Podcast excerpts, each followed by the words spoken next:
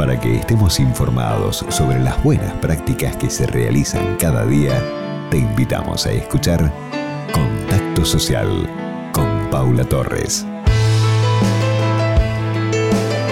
Hoy junto a la organización Activas, Emma Ciboti nos va a contar sobre el Plan Global de la ONU para el segundo diseño de seguridad vial 2021-2030. Hola Paula.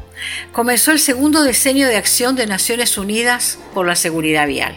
El lanzamiento global se realizó ahora, el 28 de octubre. ¿Por qué nos importa tanto? Para los familiares de víctimas viales del mundo entero es esencial reducir a la mitad el número de víctimas mortales, que hoy rondan el millón trescientos mil cada año.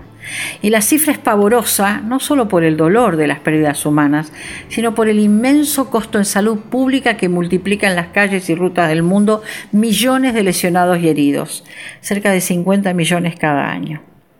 Los desafíos a superar son muchos es necesario reducir a la mitad el número de víctimas en cada país, aumentar en cada ciudad el desarrollo de la movilidad sustentable, calles para la vida, caminables, más ciclovías seguras y la expansión de la red de transporte público, que daña menos el medio ambiente que la circulación de los autos. Junto con Madres del Dolor, Luchemos por la Vida y Asociación Minu hicimos actos de compromiso con las autoridades. El secretario de Transporte y Obras Públicas de la Ciudad Autónoma de Buenos Aires se comprometió a bajar las velocidades en las calles de los barrios a 30 kilómetros y a 50 en las avenidas, a mejorar la infraestructura vial y a ampliar la red de ciclovías.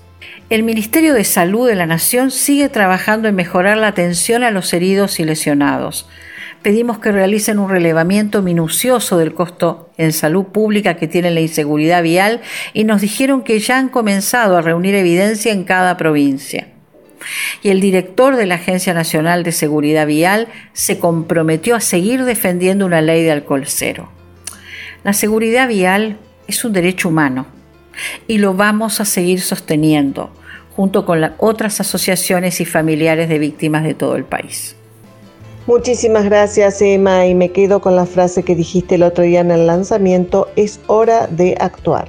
Tenemos y debemos actuar para lograr una mayor seguridad y conciencia vial. Contacto social